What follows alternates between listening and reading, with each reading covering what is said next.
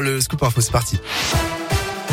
Et à la une, nouvelle journée de mobilisation interprofessionnelle à l'appel de plusieurs syndicats pour réclamer des hausses de salaire, de bourses étudiantes ou encore de pensions de retraite.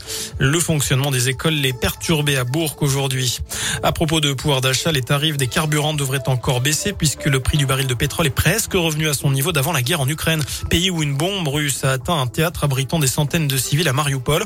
Un acte délibéré d'après le président Zelensky alors que le mot enfant était écrit en lettres géantes en russe sur le sol. Le bilan est encore inconnu. À 24 jours désormais du premier tour, Emmanuel Macron présente son programme pour l'élection présidentielle cet après-midi. Un projet qui est, je cite, ancré dans le retour du tragique dans l'histoire avec la guerre en Ukraine. Son programme complet de 24 pages sera envoyé par courrier à quelques 6 millions de foyers dans le courant du week-end. Notez qu'ils seront bien 12 sur la ligne de départ. Jean Lassalle annonce qu'il maintient finalement sa candidature. Il avait envisagé de se retirer en début de semaine, dénonçant qu'il n'était pas invité sur les différents débats. Dans le reste de l'actu, retour sur ce geste désespéré hier après-midi en gare de Bourg. Un homme se trouvait allongé sur les voies ferrées près d'un train en arrêt.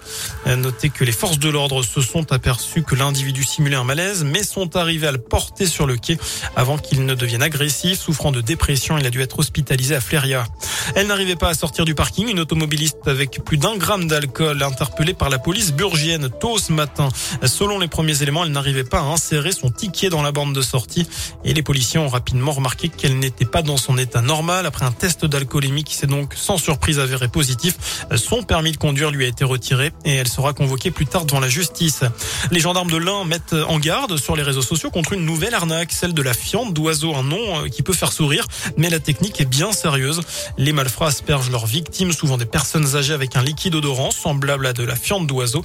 Ils se rapprochent de la personne pour frotter la tâche et en profitent pour dérober des effets personnels. La gendarmerie précise qu'à ce jour, cette technique, pardon, n'a pas encore été utilisée dans l'Ain, mais essentiellement dans l'Hérault. Euh, souvenez-vous, c'était il y a deux ans, jour pour jour, le 17 mars 2020. Les Français connaissaient leur premier jour de confinement pour freiner la propagation du coronavirus. Euh, cuisiner son pain, se mettre au yoga, passer au télétravail, trier ses papiers ou bien s'ennuyer. Euh, ça a été une expérience pénible pour certains, enrichissante pour d'autres. Alors est-ce que vous avez changé vos habitudes au quotidien depuis?